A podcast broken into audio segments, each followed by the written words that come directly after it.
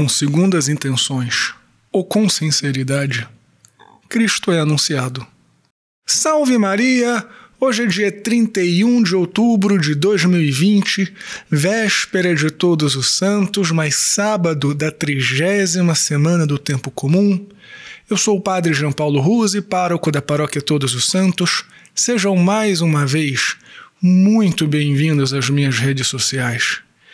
E antes de nós começarmos o sermão de hoje, eu quero te pedir, como todos os dias, que você dê o curtir neste sermão, que você compartilhe nas suas redes sociais, pelos aplicativos de mensagem também, manda o link pelo WhatsApp, pelo Telegram, pelo Messenger, pelo Signal, pelos aplicativos que você usar.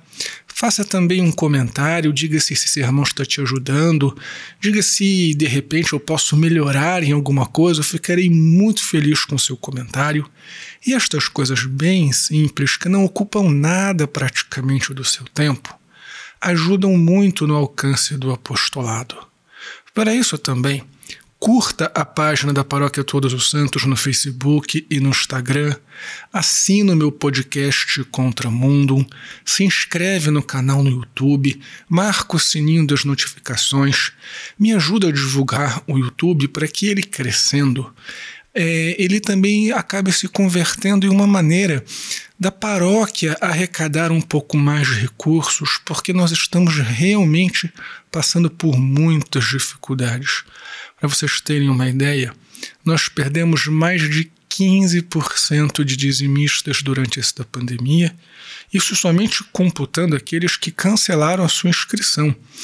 É, eu ainda não tenho contabilizado aquelas pessoas que não estão consagrando há meses. Então, nossa paróquia está enfrentando dificuldades para pagar as contas mais elementares, como de água, de luz, os encargos sociais dos funcionários da paróquia.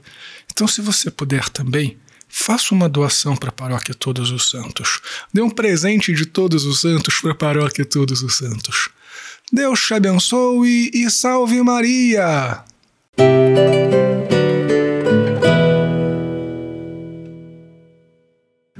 Muito bem, filhinhos. Na primeira leitura de hoje, São Paulo está dizendo que, de um jeito ou de outro, Cristo vai ser anunciado.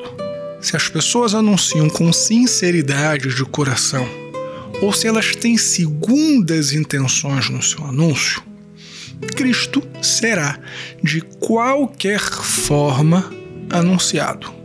Porém, é evidente que São Paulo não está justificando os meios por causa dos fins, dizendo que se você falar de Deus, está tudo bem, não importa quem fale, não importa como fale, é, todos no final das contas vão receber a sua recompensa por falar de Cristo. Não, de maneira nenhuma São Paulo está dizendo isso. O ponto que para nós importa é o anúncio que eu faço de Cristo, ainda que seja aproveitável para o bem dos outros, servirá para minha própria salvação?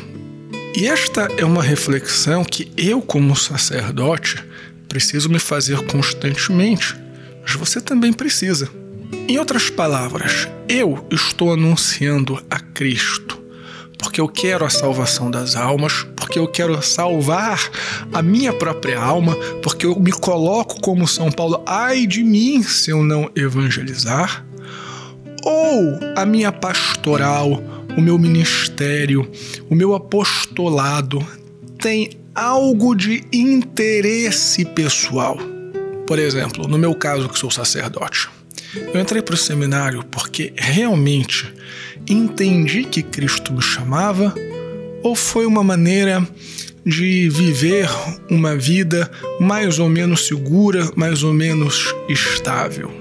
A minha pregação, ela se fundamenta na verdade, naquilo que ensina a igreja, ou eu procuro adaptar aquilo que eu prego aos meus ouvintes para que eu ganhe a simpatia das pessoas, para que as pessoas ajudem a minha paróquia, para que eu ganhe alguma estima de pessoas poderosas como políticos, etc.